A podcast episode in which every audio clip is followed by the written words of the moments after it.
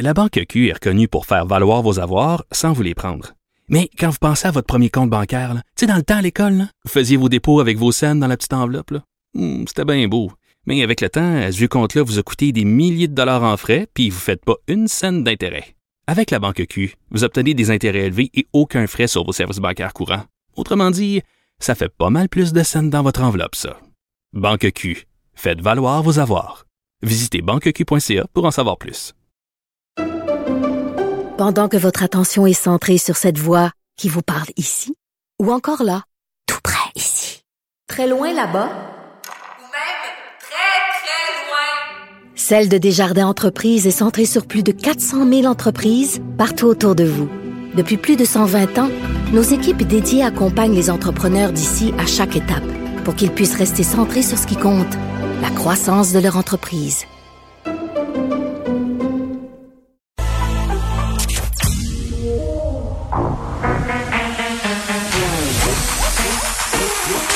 Elle a une opinion sur tous les sujets. Pour elle, toutes les questions peuvent être posées. Geneviève Peterson. Cube, Radio.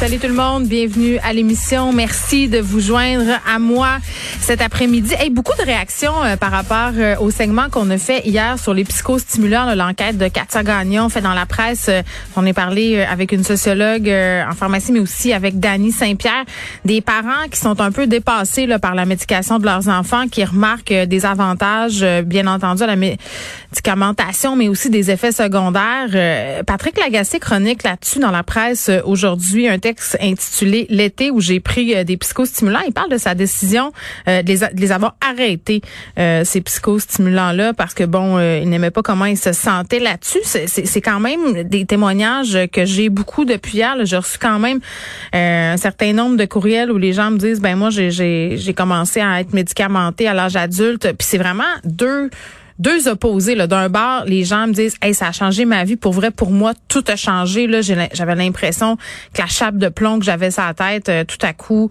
euh, était enlevée. Je suis devenue fonctionnelle, même avec mes enfants. Ça mieux. T'as ça, puis de l'autre bord, euh, t'as des gens qui disent ben moi, je me sentais vraiment pas bien, puis j'aime mieux vivre avec mon TDAH que prendre des psychostimulants. Mais, mais ce que je retiens là-dedans, c'est que c'est que les gens sont en grande majorité, là, quand tu es rendu là, tu es un peu en détresse. Tu es un peu euh, à bout, puis on va aborder un sujet qui est un peu le prolongement là, de, de, de ce sujet-là qu'on a abordé hier, c'est-à-dire à un moment donné, tu es dans tes derniers retranchements, euh, puis tu prends euh, du Concerta ou des pilules comme ça parce que tu veux être plus performant.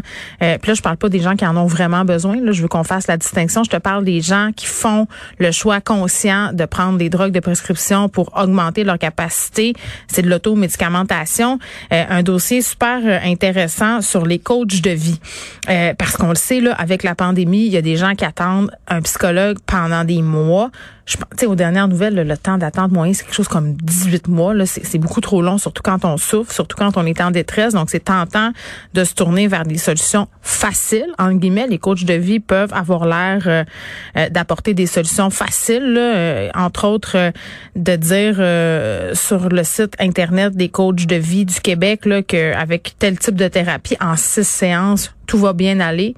C'est tentant, c'est tentant de le croire, mais il y a quand même euh, des risques. C'est très différent de la profession euh, de psychologue. Je, puis là, certainement qu'il en existe des bons coachs de vie, là, euh, des personnes qui sont bien intentionnées, qui font leur devoir, qui admettent aussi leurs limites. Parce que je pense qu'un coach de vie ne peut pas tout régler comme un psy peut pas tout régler. Il y a des psys qui réfèrent à des psychiatres, qui réfèrent à des médecins va essayer de démêler tout ça euh, parce que bon, quand on parle de coach de vie, ce qui nous vient en tête souvent, ce sont les histoires d'horreur. Euh, parfois même ça vire euh, presque en sec, le côté sectaire des gens qui sont très, très populaires auprès d'une certaine clientèle, qui font payer des formations.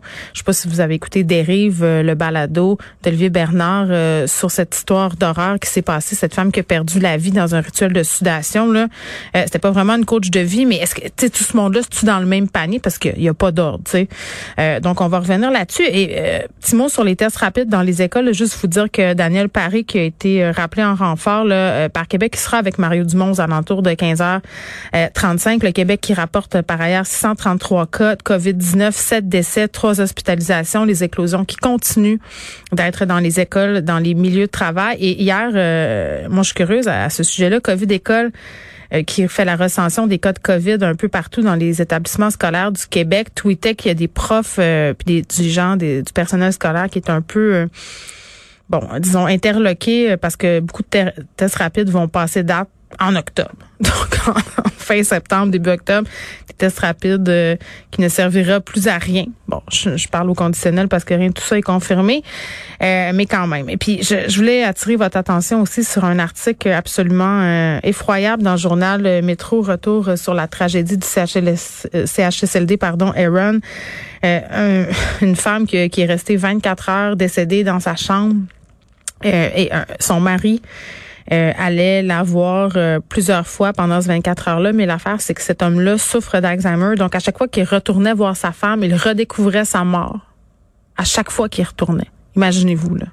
cet homme-là a vécu des chocs intenses à plusieurs reprises pendant cette journée-là. Euh, puis tout ça, évidemment, c'est ce sont des révélations qui sont faites dans la foulée de cette enquête euh, du coroner. On est rendu au septième jour. Il y a une infirmière qui témoigne. Évidemment, son nom est frappé par un interdit de publication. Vous comprendrez pourquoi.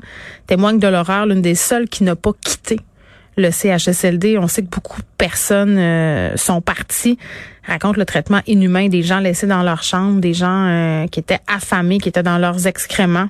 47 décès hein, survenus dans cet établissement privé-là. Et là, on apprend cette chose troublante. Euh, les problèmes ne dateraient pas hein, de la COVID. Il y aurait eu des manquements bien avant tout ça.